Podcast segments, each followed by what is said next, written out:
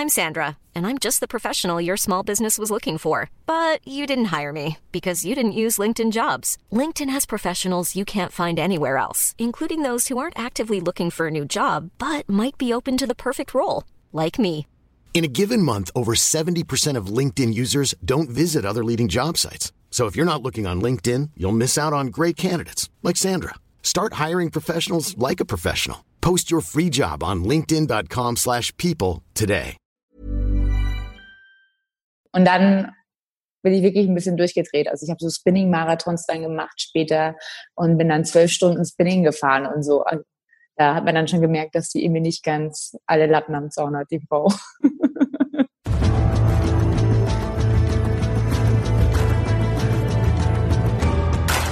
Hallo und herzlich willkommen zu Extra Time, dem Eurosport Podcast. Ich bin Tobi Lusiak und ich freue mich wirklich sehr, dass ihr auch in dieser Ausgabe mit dabei seid. Wir haben heute einen ganz besonderen Gast für euch. Denise Schindler ist bei uns.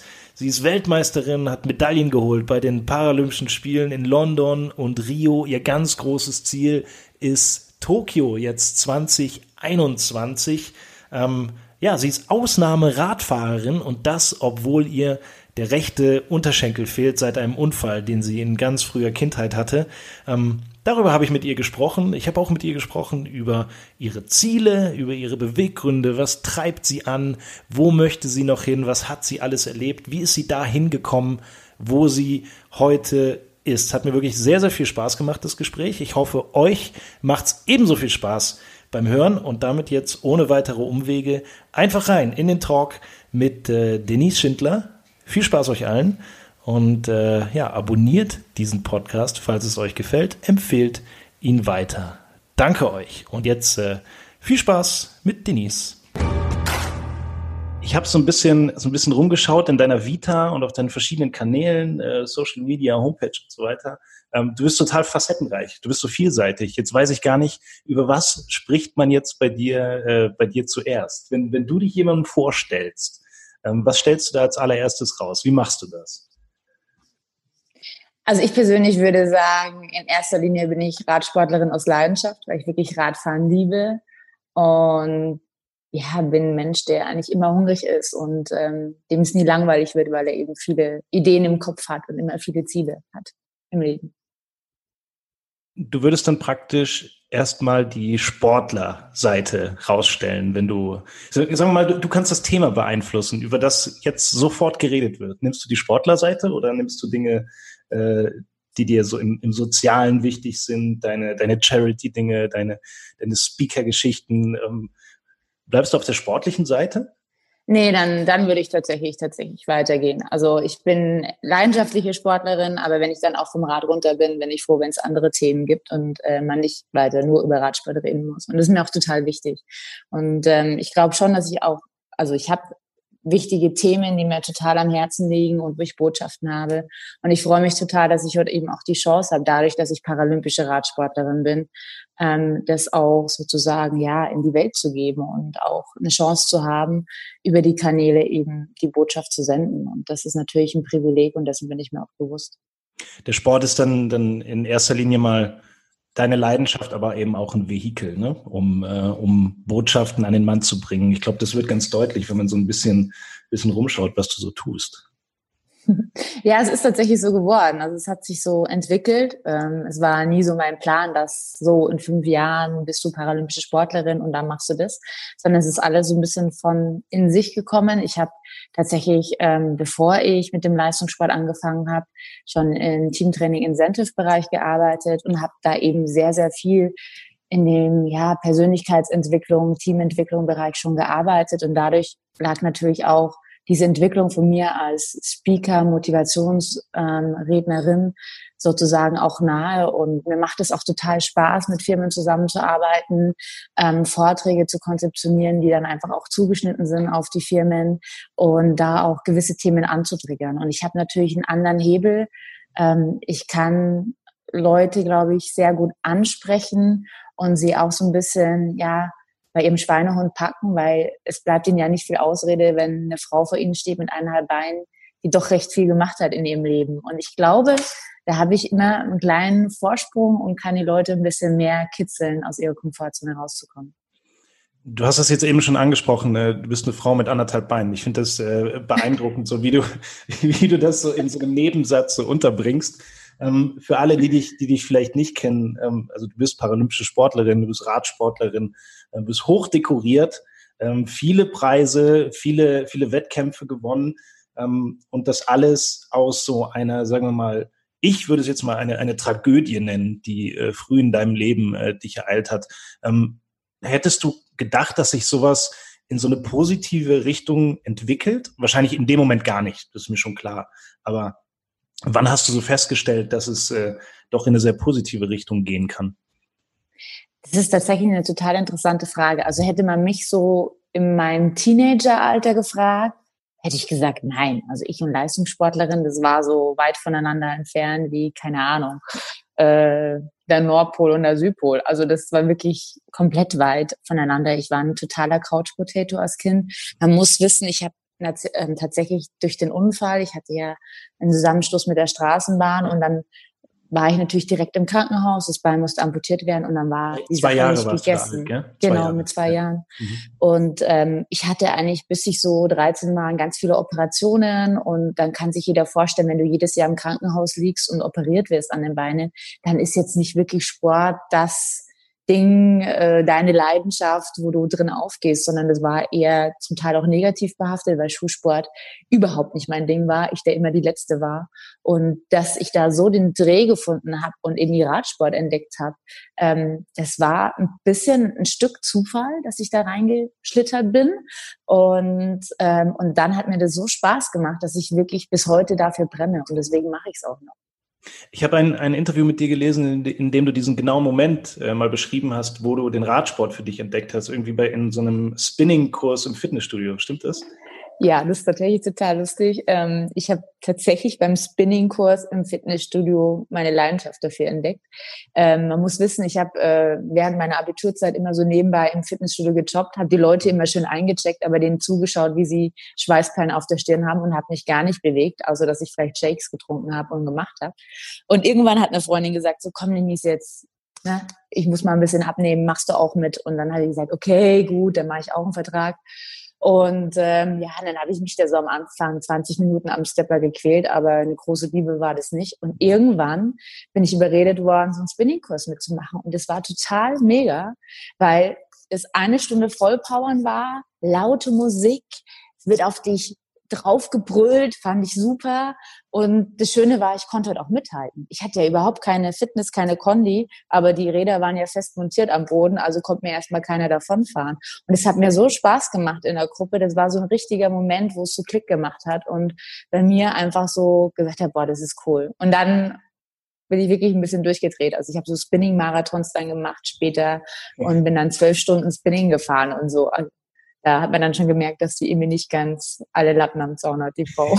ich, muss, ich muss vielleicht auch mal in so ein, so ein, so ein Spinning-Ding gehen. Ich fahre immer so für mich alleine. Ne, ich sitze ah, okay. Wir fahren dann so alleine irgendwie rum, aber irgendwie hat es so. Du kannst mich exklusiv buchen.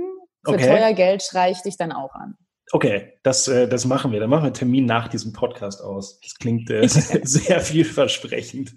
Ähm, wir wollen später nochmal noch mal genauer so, so reingehen, wie sich dann deine, deine Karriere entwickelt hat. Ähm, was wir jetzt noch gar nicht besprochen haben, und wir sind ja schon einige Zeit jetzt am Reden, ist ähm, die Zeit, in der wir uns jetzt gerade so befinden, ist ja sehr herausfordernd. Ähm, mhm. Corona, ähm, jeder hat schon tausendmal gehört, auch alle da draußen, die den Podcast gerade hören. Ähm, wie, wie hältst du dich ja, wie hältst du dich oben in dieser Zeit? Be beschäftigt dich das sehr? Ähm, saugst du alles auf und äh, gehst so damit um oder gehst du dem Ganzen ein bisschen aus dem Weg? Wie, wie machst du das? Also ich glaube, ich gehe sehr bewusst damit um. Ähm, es ist eine absolute Ausnahmesituation für jeden und auch eine Herausforderung. Ähm, auf der anderen Seite muss ich auch sagen, es hat so ein paar Sachen jetzt gehabt. Ich bin so entschleunigt worden. Ich bin seit über acht Jahren Leistungssportlerin.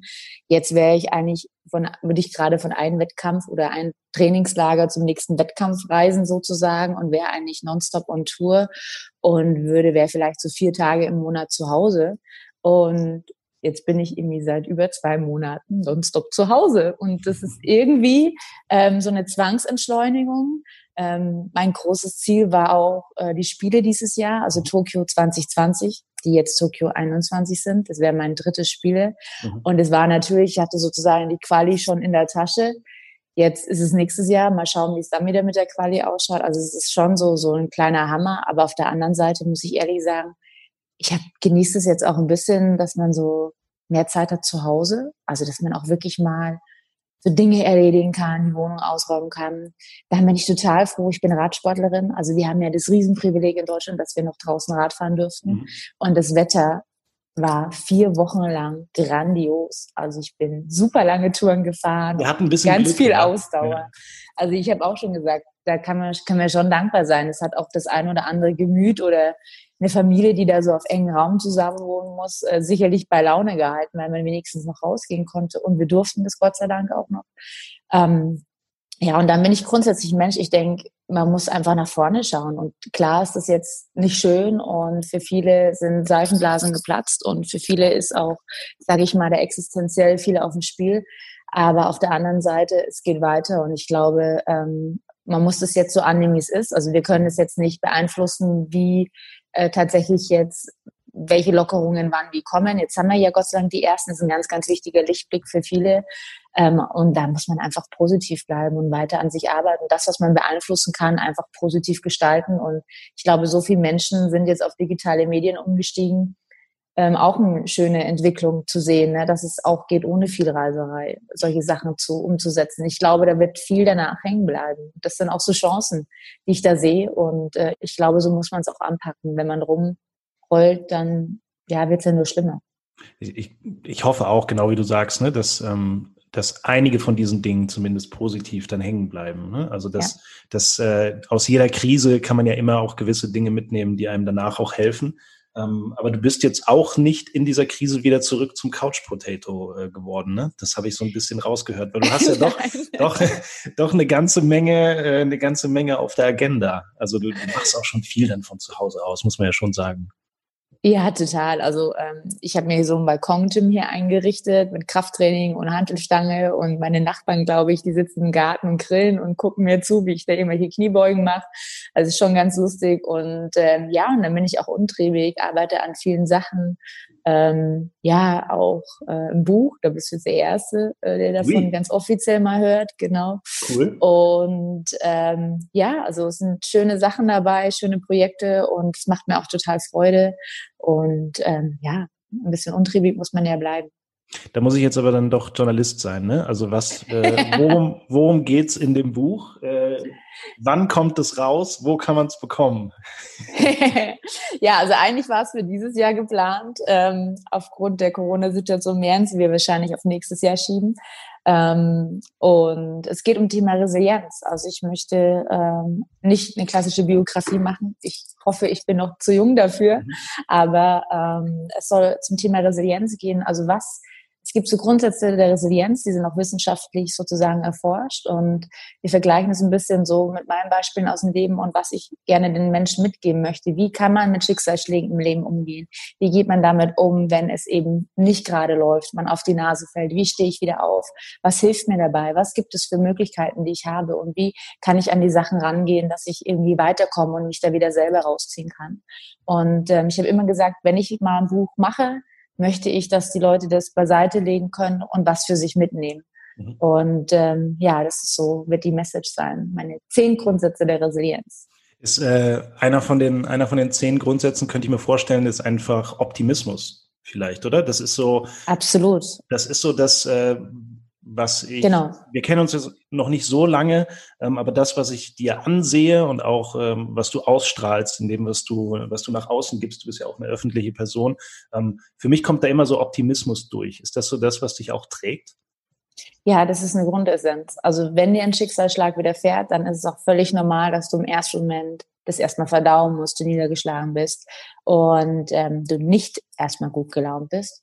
Und dann kommt aber der zweite Schritt und das ist der wichtige, wo du anfängst, dich wieder aufzurichten und die positive Dinge daraus zu ziehen und mit positiven Gedanken alles zu versetzen und nach vorne zu schauen. Und das ist genau die, dieser wichtige Schritt und eben nicht in dieser Opferrolle zu verharren. Es ist, man macht es ganz gerne, dass man sich in so einer Panade so ein bisschen einlegt äh, aus Selbstmitleid und ich arme und warum passiert nur mir das?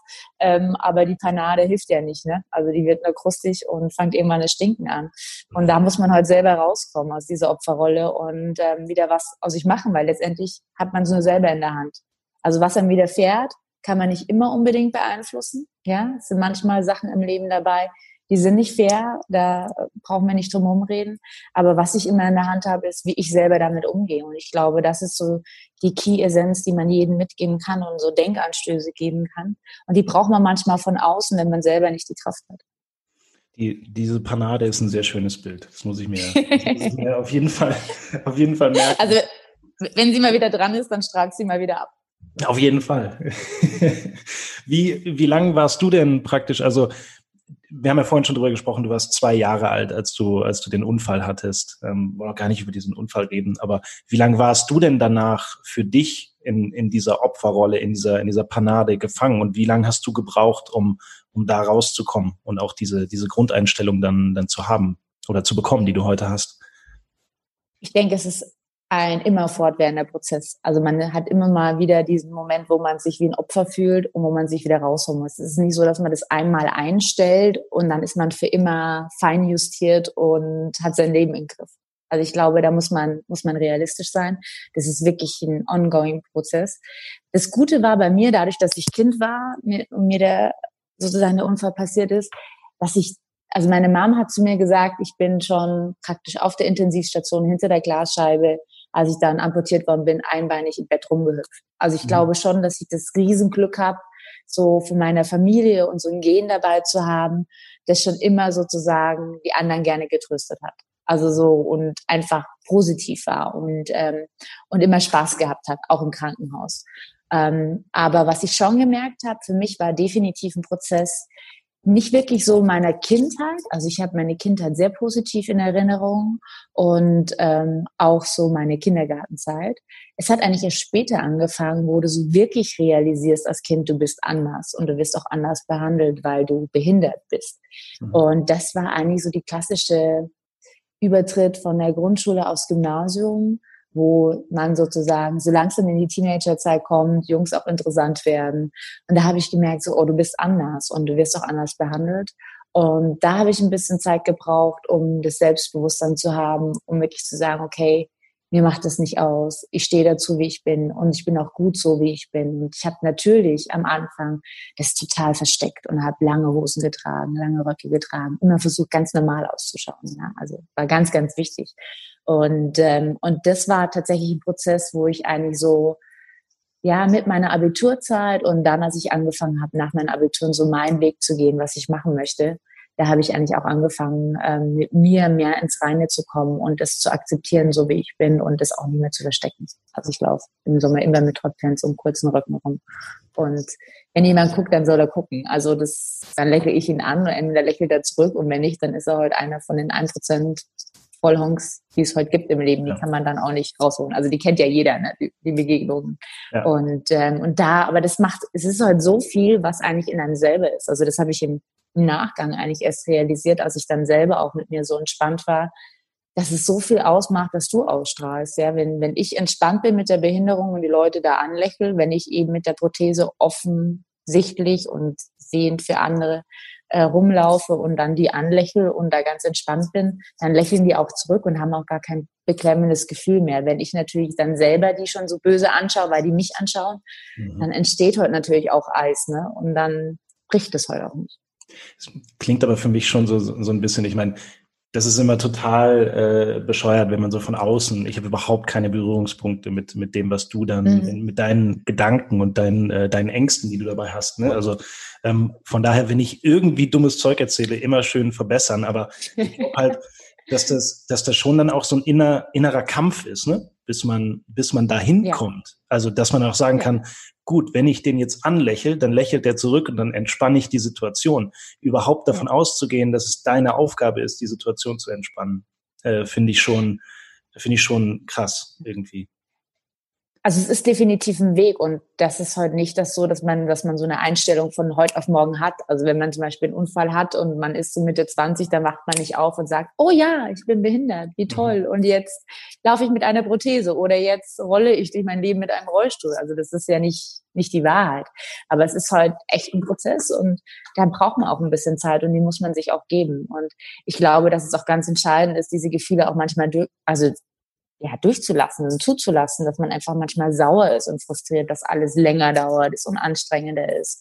Oder wenn die Prothese mal nicht passt und man wieder in den Rollstuhl zurück muss, passiert natürlich auch. Und ähm, dann ist man auch frustriert. Also es gab genügend Momente, wo ich mal kurz, wenn ich wieder im Rollstuhl saß, ähm, den auch mal ganz kurz eigentlich so ein bisschen in die Ecke gefeuert habe. Mhm. Oder auch mal mit der Prothese, wenn was nicht gepasst hat. Also da würde ich lügen, wenn er immer alles Sonnenschein wäre. Und, ähm, und es ist halt einfach ein Prozess und den muss man sich auch zugestehen. Also ich glaube, das ist das, was ich vorhin auch meinte. Es ist nicht so, dass man sich einmal einstellt und dann ist man eingenordet für sein Leben, sondern man muss halt immer wieder in den Spiegel schauen und ehrlich zu sich sein und ähm, das mal kurz zuzulassen und dann eben aber auch zu reflektieren. Und was mir extrem geholfen hat, ist einfach auch so der, der Blickwechsel. Also so, wenn ich einfach eine andere Perspektive mal einnehme.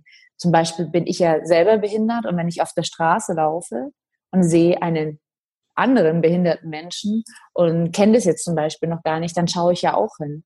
Und nicht, mhm. weil ich doof gaffen will, sondern weil ich einfach jemanden scanne, das ist nicht im Raster und dann guckt man nochmal. Und das ist was ganz Natürliches, dass ich auch als behinderter Mensch mache. Und das hat mir immer extrem geholfen, andere auch zu verstehen, warum die nochmal gucken und dann zum Beispiel zu lächeln. Und Kinder sind zum Beispiel immer ganz ganz offen. Die sagen dann so, Mama, schau mal, der fehlt ein Bein. Mhm. Mhm. So, also stell dir vor, ich fahre Fahrrad und dann habe ich eben, muss ich an der Ampel anhalten ne? und dann habe ich meine Radprothese. Das ist dann auch wirklich so ein Titanrohr mit einem Klickpedal am Ende. Das schaut so ein bisschen aus wie Captain Hook.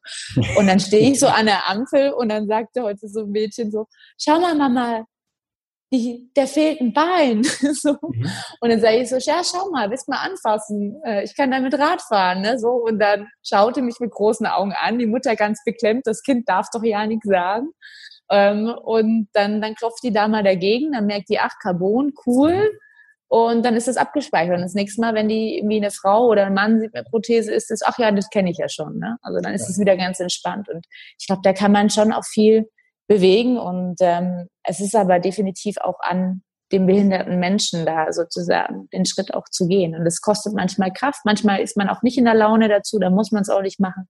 Aber wenn man gut drauf ist, dann kann man da halt schon was bewirken. Das, was du sagst, öfter mal so die, die eigene Lebenswirklichkeit oder die eigene Einstellung zum Leben ähm, zu überprüfen, gilt ja eben auch nicht nur für behinderte Menschen, sondern auch für Nichtbehinderte. Ich glaube, das ist ein ganz, ganz wichtiger Rat.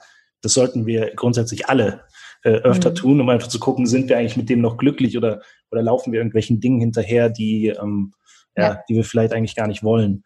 Wie, wie sehr hat dir denn eigentlich dann diese Spinning-Erfahrung äh, und die, die anschließende ja, tiefe Eintauchen in den Sport, in den, in den Leistungssport dann dabei geholfen, auch ähm, ähm, klarer zu verstehen, wo du eigentlich hin willst, also was du, was du machen möchtest?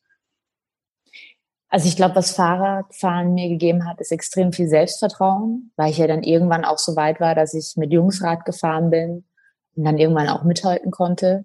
Und, ähm, und ich einfach auch so für mich da so erfüllt war in dem Radfahren ähm, und total ausgeglichen, ja, als Mensch. Und ähm, da mich total selbst verwirklichen konnte. Und man muss auch sehen, dass ich eigentlich das erste Mal auch so ein wirklich die Möglichkeit hatte, dass ich zum Beispiel dann irgendwann tatsächlich einen Alpencross gemacht habe und mit meinem Mountainbike die Berge da hochgeradelt bin und das sozusagen selber mit meiner Kraft geschafft habe, ohne E-Bike, Ausrufezeichen.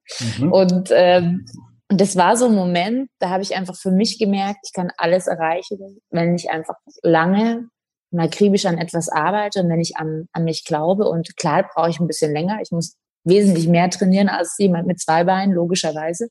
Ähm, aber äh, das hat mir so viel Selbstvertrauen gegeben und hat mir extrem geholfen, auch mit der Behinderung und dass ich eben eineinhalb Beine habe, auch so meinen Frieden zu machen.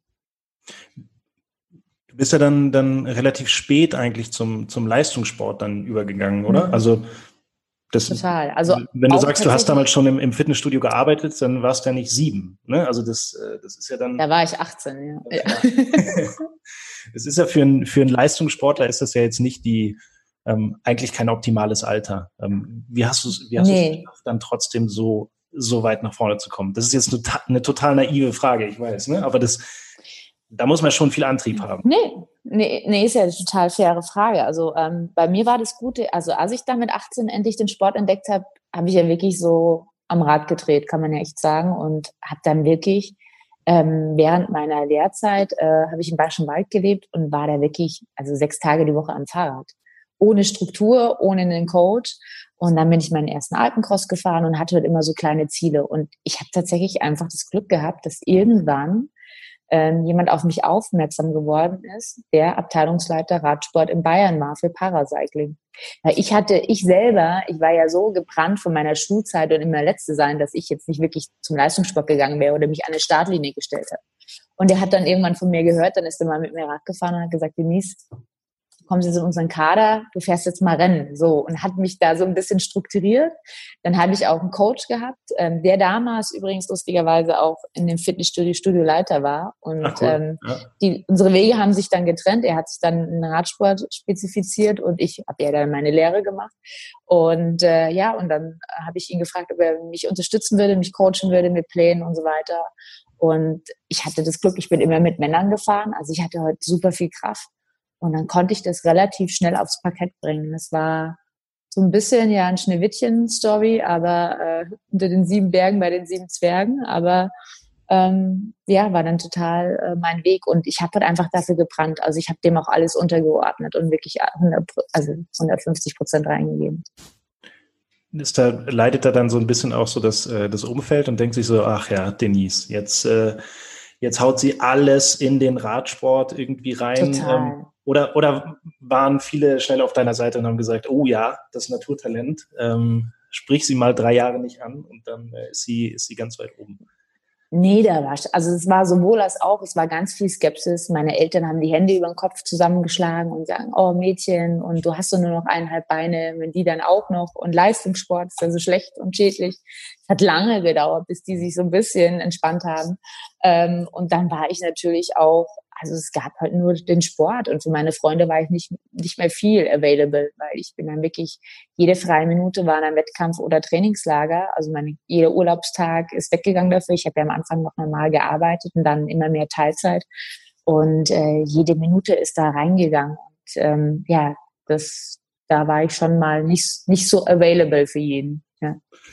Jetzt, äh, jetzt bist du ja, ich habe es vorhin schon mal gesagt, hochdekoriert. Ne? Also wir wollen jetzt gar nicht jeden einzelnen Erfolg durchgehen, obwohl wir das natürlich äh, gerne machen können, wenn du möchtest. Ähm, aber was treibt dich denn jetzt eigentlich noch an? Ich meine, du bist, äh, du bist Mitte 30 jetzt auch und machst es ja jetzt dann auch schon ein paar Jahre, sorry. ah, hättest du den Zahl nicht weglassen können? Ach ja, äh, habe ich auch gemerkt. Ich bin Ende Moment. 20. Ja, sorry. ja, was, was, was treibt dich da jetzt noch an? Also was, was zieht dich dann immer wieder auch in, in neue Wettkämpfe dann rein?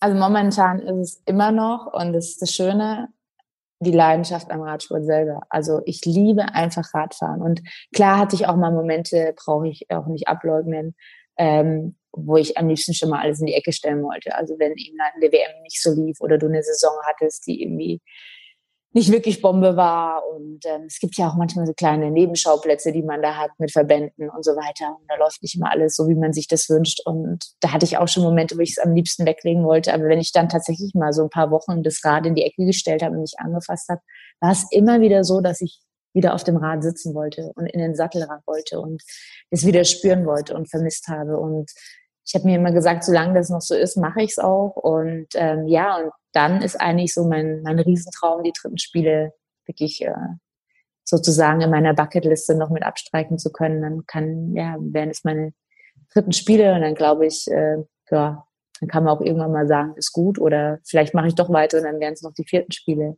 Who knows? Ist ja alles möglich, ne? Also du hast ja so einen Medaillensatz äh, von den Spielen. Ich, Bronze und, und Silber hast du, beides mindestens einmal. Ähm, ein, eins fehlt ja noch. Sind jetzt die Olympischen Spiele, ähm, die ja dieses Jahr leider nicht stattfinden, sondern erst nächstes Jahr. Mhm. Ähm, sind die für dich nur ein Erfolg, wenn da Gold dazu kommt? Oder äh, geht es dir, geht's dir erstmal um dieses abgedroschene äh, Dabeisein ist alles Ding? Also ich würde es so sagen, dabei sein ist alles. Also natürlich möchte ich, äh, also würde ich nicht sagen, ehrlicherweise. Dafür bin ich sehr erfolgreich gewesen die letzten Jahre und nur um dabei zu sein und dann äh, da mitzufahren im hinteren Feld, das wäre nicht mein Anspruch. Dann würde ich vorher aufhören, ehrlicherweise. Ähm, natürlich ist es mein Traum Gold und das ist auch das große Ziel. Da brauchen wir nicht drum herum reden. Da wäre ich nicht Leistungssportlerin, wenn ich sagen würde, mein Ziel ist Bronze. Nein, mein Ziel ist natürlich Gold, mhm. absolut. Ähm, und vor allem auf der Bahn, Verfolgung, das ist so mein Steckenpferd geworden über die Jahre und da möchte ich das auch gerne verwirklichen. Ähm, aber ich weiß auch und bin sehr demütig geworden, was die Spiele betrifft. Ähm, ich weiß nicht, ob du das gelesen hast im Vorfeld, aber ich bin zum Beispiel auch äh, bei den Spielen in Rio 2016 bei meiner Paradedisziplin disqualifiziert worden. Mhm. Von dem her ist es definitiv nicht so, dass wenn ich Gold nicht erreiche, ähm, dass es für mich dann verlorene Spiele sind und sie für mich nichts wert sind. Also das definitiv nicht so vermessen bin ich nicht mehr. Dafür war ich zu oft bei den Spielen und weiß, dass sie ihre eigenen Gesetze haben und ihre eigenen Regeln. Und ähm, aber das Ziel ist Gold und dafür werde ich auch alles reingeben. Ich glaube, wir sind alle so ein bisschen demütiger äh, geworden mit den Spielen.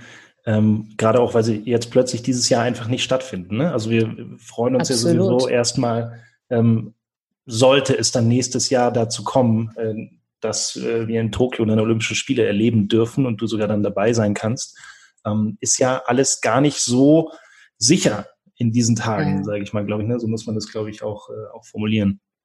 Ich glaube, da muss man ehrlich sein. Also ähm, wir hoffen alle und ich bin Optimist. Also ich gehe natürlich davon aus, dass sie stattfinden. Ähm, aber ich denke auch, dass äh, es schon ein bisschen damit steht und fällt, ob es einen Impfstoff gibt, weil wir sonst einfach nicht die Gefahr wirklich dämmen können, dass wenn so viele Menschen zusammenkommen und wir haben ja da auch ein olympisches Dorf und dann hast du ein gemeinsames Essenszelt. Also die das ist ja der, der Superherd für eine Pandemie, um sich schnell wieder auszubreiten. Also ich glaube, ohne einen Impfstoff wird es relativ schwer, denke ich mal, ehrlicherweise. Ich bin natürlich kein Virologe, aber jeder hat sich so ein bisschen hobbymäßig, glaube ich, gerade die letzten Wochen selber fortgebildet. Alle also wenn man so ein bisschen, ja. genau, wir sind alle Hobby-Virologen geworden und so ein bisschen versteht man ja jetzt auch, äh, wie sowas ne, sich gerne verbreitet. Ähm, ja, also da ist man definitiv ein bisschen demütiger geworden, was, was die Spiele betrifft. Ja. Ähm, du, du warst ja auch für eine Verschiebung. Ne? Also kurz, Äh, kurz bevor eine, die Entscheidung dann kam, ähm, hast du auch gesagt, also eigentlich ist es nicht vertretbar, das dieses Jahr zu machen. Ähm, bist du denn jetzt eigentlich mit der, mit der Entscheidung, das dann genau ein Jahr später zu machen und auch wie es dann dazu gekommen bin, bist du damit zufrieden oder mehr oder weniger so im Reinen? Ich weiß, du hast selber ja nichts äh, mit der Entscheidung zu tun gehabt, aber kannst, findest du das so nachvollziehbar, wie es, äh, es dann gelaufen ist und wie es entschieden worden ist? Also ich muss sagen, dass ich das wirklich so die beste Entscheidung finde. Also es war ja, zuerst wurde ja gesagt, okay, also am Anfang war ja gar nicht klar, ob sie es überhaupt verschieben. Dann war Gott sei Dank endlich die Ansage verschieben, weil ich muss ehrlich sagen, dass ich mich davor auch extrem schwer getan habe, das irgendwie noch, also ich konnte einfach nur noch mit den Kopf schütteln an, angesichts der Situation, die war. Ja. Dann war Gott sei Dank die Entscheidung verschieben und dann wussten wir aber nicht auf wann und dann wurde ja mal gemunkelt, ob es auf Ende des Jahres geschoben wird. Und ich glaube, umso länger diese Pandemie auch gerade anhält, ist jedem bewusst, dass Ende des Jahres gar nicht möglich gewesen wäre. Und ich glaube, ein Jahr ist so das Realistischste und das Fairste, um den Ganzen wirklich eine Chance zu geben. Ähm, zwei Jahre später ist einfach das Problem, dann sind die Winterspiele, das geht nicht, das, das hakt sich einfach zu sehr. Und ähm, ich glaube, das ist die fairste Chance für alle, dass es stattfinden kann. Man muss wirklich auch Danke sagen, ja, an den Ausrichter in Tokio, ähm, uns da so entgegenzukommen, weil natürlich ist mir auch bewusst, was da hinten dran hängt, was da an Geldern gerade ähm, ja, flöten geht, das ist natürlich brutal. und auch die Menge. Wohnungen, ja, also das Dorf ist ja schon sozusagen verplant in Wohnungen und so weiter. Also es ist ein logistisch wirklich ein Meisterwerk und ein Meisterstreich, wenn sie das schaffen, das alles auf nächstes Jahr zu verschieben. Und da muss man auch Danke sagen, dass die auch den Willen gezeigt haben, das zu machen. Wollen wir mal weggehen von den, ähm, von den Organisatoren. Ähm, du hast natürlich recht, das ist äh, ein Riesenaufwand. Äh, Olympische Spiele zu verschieben ist in erster Linie auch schon mal ein Riesenaufwand, die überhaupt auszurichten. Ne? Also das, mhm. ähm, viele, viele sagen, na ja, machen wir halt nächstes Jahr. Das ist, glaube ich, nicht so einfach wie, sagen wir mal, ein Konzert zu verschieben. Ähm, Nein, das ist, das ist welche, ja. welche, welche, Folgen hat, äh, hat es denn eigentlich so ganz speziell für, ähm, für Sportler? Ich meine, du, du wirst ja auch äh, Kontakte haben zu, zu deinen Kollegen, Kolleginnen. Ähm, was, was hängt da an so einer Verschiebung dieses Großevents oder ähm, der Absage von sehr, sehr vielen Wettkämpfen in diesem Jahr, in dem wir uns jetzt gerade befinden? Was hängt da für euch dran? Ich meine, sportlich, ähm, aber auch finanziell natürlich. Ne? Das muss man ja auch immer mit, äh, mit reinnehmen ja, also stellt eigentlich alles auf den Kopf. Also viele, muss man auch sagen, haben vielleicht auch zu sich gesagt, ich mache dieses Jahr noch und dann höre ich auf. Dann gibt es erstmal die Grundsatzfrage, okay, bin ich überhaupt noch bereit, noch ein weiteres Jahr wirklich Vollgas weiterzugeben? Die muss man dann jeder für sich selber beantworten. Dann ist es auch für viele so, dass die jetzt natürlich sozusagen budgetmäßig für dieses Jahr gedeckelt waren, das alles aufgestellt haben, aber die gar nicht wissen, ob sie ein weiteres Jahr, vor allem jetzt im paralympischen Bereich, äh, überhaupt noch stemmen können, weil das wirklich nicht so einfach ist. Und ähm, auch diese Freistellungen dann zu bekommen, jobmäßig, viele von uns arbeiten noch Teilzeit und die müssen dann erstmal die Freistellungen bekommen. Also das ist wirklich ein riesen, riesen Spagat. Dann sind Trainingslager dieses Jahr ja praktisch seit der Pandemie komplett ausgefallen. Also wir können auch deutschlandweit keine Trainingslager gerade machen, weil wir ja gar nicht zusammenkommen dürfen. Das heißt, jeder ist auf sich selber gestellt. Teilweise waren jetzt die Trainingsstätten zu. Das ist natürlich extrem schwierig. Und da müssen wir auch so sagen, wir können überhaupt nicht planen, wie es weitergeht. Also wir wissen bis jetzt nicht, ähm, im Radfahren, Paracycling wird es Ende des Jahres vielleicht noch einen Wettkampf geben. Bis jetzt ist alles gestrichen. Wir hoffen immer noch, dass September, Oktober vielleicht das eine oder andere kleine Rennen kommt. Die Weltmeisterschaft ist ersatzlos gestrichen. Das ist jetzt schon klar. Und dann wissen wir nicht mal, können wir zum Beispiel im Winter, wir sind ja eine Sportart, die davon lebt, im, Süden zu sein, in der Sonne. Und wir sind eigentlich, sage ich mal, von November bis Februar meistens in irgendwelchen Trainingslagern in der Sonne. Wir wissen gar nicht, ob das irgendwie klappt. Und äh, das gibt halt gerade, muss man wirklich einfach Wait and See und Tee trinken machen. Und das ist eine Herausforderung mental.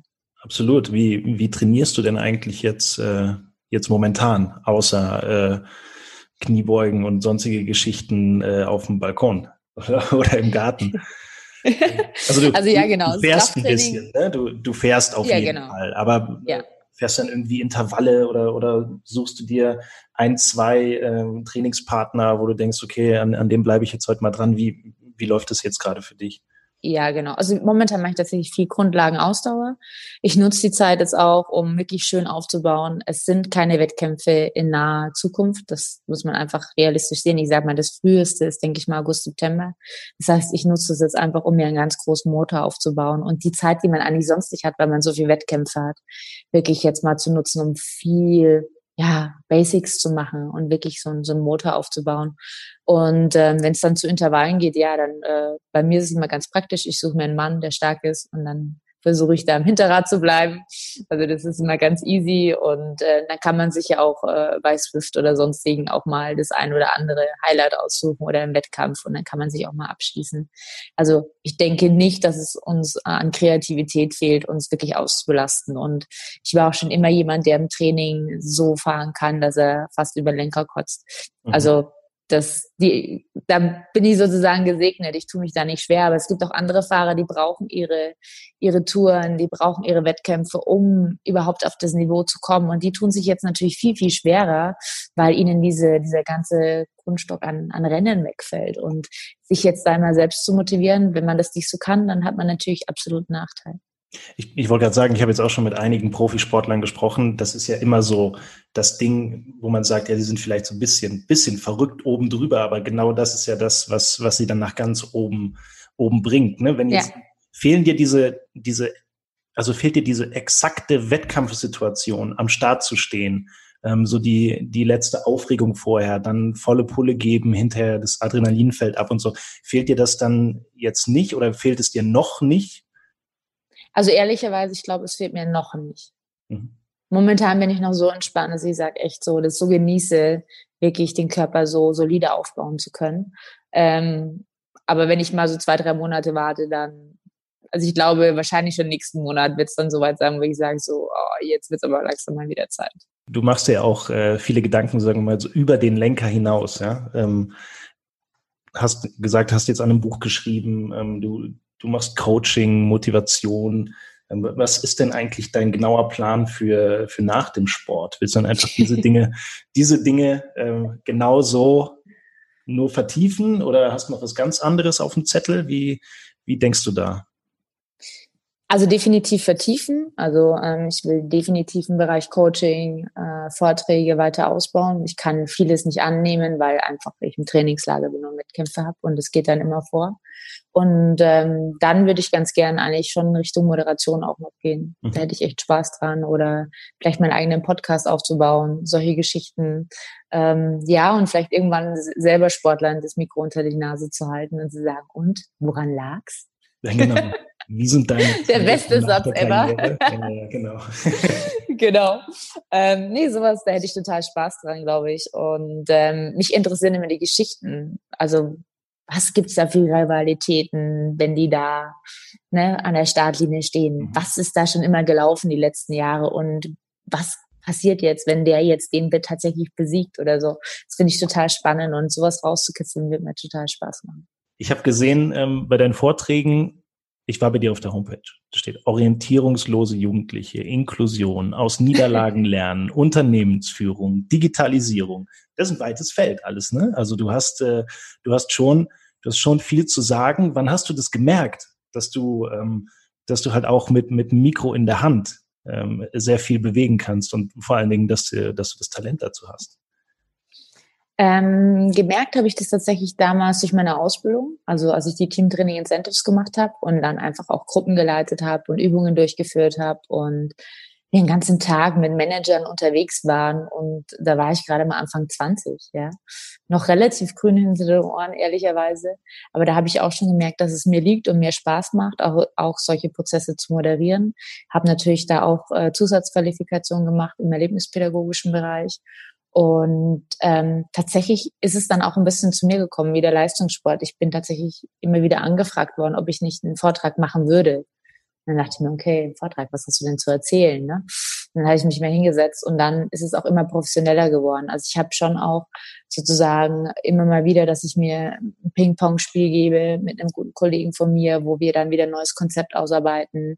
Wo, und es wächst natürlich auch mit meiner Karriere, also mit jeder Erfahrung, die ich bekomme. Und ähm, das sind nicht immer schöne Erfahrungen, wachsen natürlich auch die Themen, ja. Und ähm, auch durch Dinge, die ich gehen musste. Also zum Beispiel hatte ich mal mit der ist nicht mehr, aber mit dem damaligen Bundestrainer Riesenprobleme. Und ähm, das ging so weit, dass ich eigentlich schon mal hinschmeißen wollte. Und mhm. ähm, ja, und dann habe ich eigentlich, haben wir es geschafft, dass wir wirklich irgendwie sozusagen ein, ja, eine Basis aufgebaut haben, eines konstruktiven Miteinanders. Ja, man hat sich nicht geliebt, man musste nicht miteinander Kaffee trinken gehen, ähm, aber äh, man hat sich so die Hände gereicht, dass man konstruktiv miteinander arbeiten konnte. Und es war ein ganz ähm, krasser und wichtiger Prozess für mich, weil an dem Punkt wollte ich fast hinschmeißen, meine Sportkarriere damals. Und dann habe ich mich eigentlich gefragt, so, ja, aber Denise, wenn du jetzt hinschmeißt, es wird ja auch im Job immer mal wieder passieren, dass dir ein Chef nicht gefällt, mhm. dessen Nase, dessen Ohren, was auch immer. Und das wird dir immer wieder passieren. Und, ähm, und da war es ja immer noch so, dass, wie ich dir gesagt habe, meine Sport ist ja eben, und mein Radsport ist immer noch die Leidenschaft gewesen. Und dann habe ich gesagt, okay, dann musst du lernen, einfach damit klarzukommen und das für dich halt so abzustecken, dass es funktioniert. Und deswegen glaube ich, werden die Themen auch immer weiter und vielfältiger und gewisse Sachen liegen einfach in meiner Natur. Also Inklusion ist mhm. natürlich etwas, was mir sehr, sehr wichtig ist, Kids von klein auf dieses Selbstbewusstsein mitzugeben und denen auch die Möglichkeiten zu geben, Sport näher zu bringen. Das finde ich einfach ist mir eine ganz, ganz wichtige Sache und Anliegen, weil ich es eben als Kind nicht so gehabt habe. Äh, Thema, Thema Inklusion, wenn du das ansprichst, wie, wie weit siehst du da unsere, unsere Gesellschaft? Äh, viel Arbeitsbedarf noch, äh, viele Vorträge noch nötig oder? it's, it's a process. Okay. also sagen wir mal so, wenn, wenn ich mal so äh, in meine Jugend zurückschaue, dann glaube ich, hat kein Mensch das Wort Inklusion überhaupt gekannt. Ich glaube, da sind wir schon ein ganz schönes Stückchen weiter. Ähm, was ich eine total tolle Bewegung sind, sind die ganzen inklusiven ähm, Kindergärten, mhm. ja, die es jetzt schon gibt, ähm, dass Inklusion jetzt an Schulen sozusagen Gesetz geworden ist. Das finde ich total wichtig, weil ich bin der Überzeugung, dass wenn man Inklusion von klein auf lebt, von Kindesbeinen an, dass es völlig normal ist, dass alle Nachbarskinder miteinander in die Schule gehen oder miteinander Sport machen, egal ob mit oder ohne Behinderung, ist Inklusion später gar keine Diskussion oder keine Frage mehr, sondern eine Selbstverständlichkeit. Und so ändert man heute auch eine Gesellschaft. Und das ich denke, ähnlich, wir sind da auf einem guten ja. Weg. Wie die Geschichte, ja. was, du, was du vorhin erzählt hast, ja, wenn das kleine Mädchen kommt und einfach fragt, ja. was ist denn, das ist ja, genau. im Endeffekt auch was, was äh, Inklusion anstößt oder? Also, absolut, also, absolut. Und die Paralympics haben da heute auch immer so ein bisschen so eine Vorreiterrolle. Also das sind so die, die tatsächlich in der Medienlandschaft auch erscheinen, die durchdringen, wo ähm, Menschen merken, hey, es ist ja jetzt gar nicht klassisch behindert, die mhm. sitzen ja nicht bloß in der Wohnung und äh, oder nur im Rollstuhl und können gar nichts mehr, sondern Behinderung ist ja so vielfältig und ich glaube, da, da tut sich viel und ähm, aber es kann sich schon noch ein bisschen mehr tun. Also da brauchen wir nicht drum herum reden. Das, das, das glaube ich dir. Ähm, wenn du, wenn du so einen Vortrag hältst, ähm, ja. wie, wie misst du da für dich ganz persönlich Erfolg? Also ähm, war das ein guter Vortrag, wenn danach noch ein Auftrag kommt oder ähm, gehst du eher auf das, äh, ja, auf das, auf das Feedback Einzelner? Ähm, ja. Also ist, ist das eher das, was dich da ähm, antreibt? Also der, ja, total. Also ähm, ich glaube, das schönste Feedback ist, wenn danach jemand vor dir steht und Tränen in den Augen hat und Danke sagt. Und das ist mir schon öfters passiert.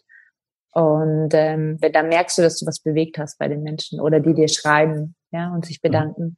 ähm, dann hast du, dann merkst du einfach, dass du Menschen berührt hast und etwas bewegt hast. Ich glaube, das ist das schönste Kompliment, das man bekommen kann.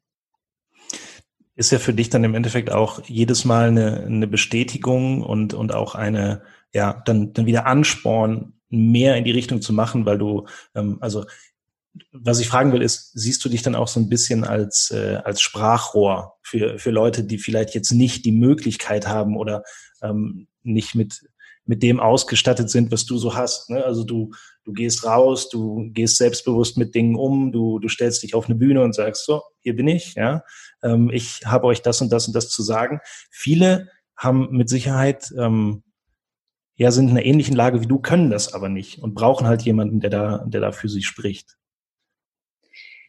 Also Sprachrohr zu sein ist natürlich auch, ähm, ja, eine, ist eine große Aufgabe. Ähm, ich glaube, ich bin es ein bisschen, obwohl ich jetzt das gar nicht so in dem Sinne verfolgt habe.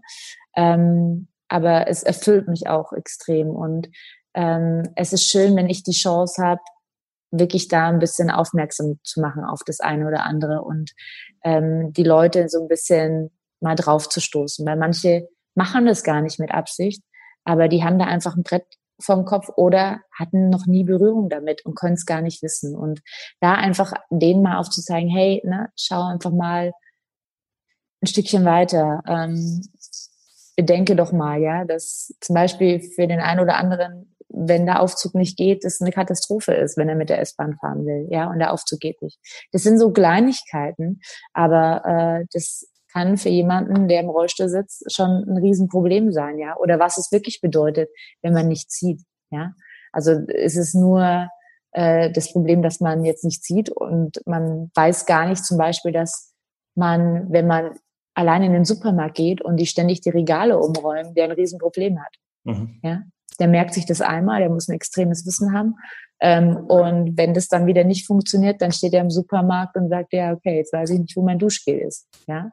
Oder dass die sich ständig äh, Verletzungen zuziehen, weil die sich sozusagen irgendwo reinfallen, stolpern etc. Also blind sein ist tatsächlich ähm, nicht immer nur dieses Visuelle, sondern die haben auch ganz viele andere Hürden. Ja? Oder dass Menschen sie nicht ansprechen. Mhm. Weil dieser Augenkontakt nicht da ist und man sich ja in dem Sinne nicht, also wir sehen sie, aber wir trauen uns ganz oft, die nicht anzusprechen. Und das sind, das sind so Kleinigkeiten, wo ich mich freue, wenn ich andere ein bisschen draufstupsen kann. Und da bin ich gerne Sprachrohr. Das ist ein äh, sehr, sehr schönes Schlusswort, finde ich. Ähm, ich. Ich hoffe, wir konnten, wir konnten so ein bisschen auf, auf gewisse Themen aufmerksam machen. Das war mir ganz wichtig, so in äh, in dieser Podcast-Folge. Ich danke dir äh, recht herzlich. Das hat super viel Spaß gemacht, Denise. Danke dir, Tobi. Ähm, und äh, ja, du, kannst jetzt noch mal kurz so ein bisschen so ein bisschen Werbung machen für die Leute. Wo findet man dich denn? Ne? Also bei Instagram habe ich schon gesagt. Instagram Denise Schindler. äh, Homepage hast du hast du auch eine? Ja, denise-schindler.de. Ja. ja. Auch auf Englisch. Aber das wird jetzt hier nicht so, so wichtig sein. Und dann bin ich auch auf Facebook. Facebook. Auf Facebook bin ich auch. Mhm. Ähm, LinkedIn, aber das pflege ich nicht immer ganz so. Ich bin ehrlich.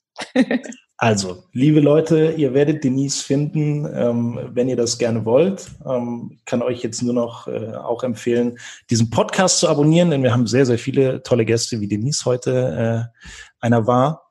Ähm, wir hören uns dann schon bald wieder. Ansonsten eurosport.de für alles weitere, was euch rund um den Sport äh, interessiert. Und äh, dementsprechend sagen wir beide jetzt hier, ciao, Denise, vielen Dank, danke dir. Ciao, Spaß gehabt.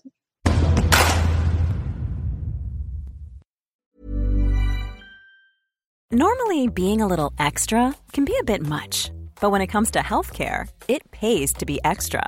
And United Healthcare makes it easy with Health Protector Guard fixed indemnity insurance plans. Underwritten by Golden Rule Insurance Company, they supplement your primary plan, helping you manage out of pocket costs without the usual requirements and restrictions like deductibles and enrollment periods. So when it comes to covering your medical bills, you can feel good about being a little extra. Visit uh1.com to find the Health Protector Guard plan for you.